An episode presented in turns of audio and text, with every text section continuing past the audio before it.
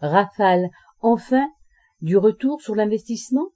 Pour la première fois depuis la naissance du programme Rafale en 1988, la France a réussi à vendre 24 de ses avions de combat à un pays étranger, l'Égypte.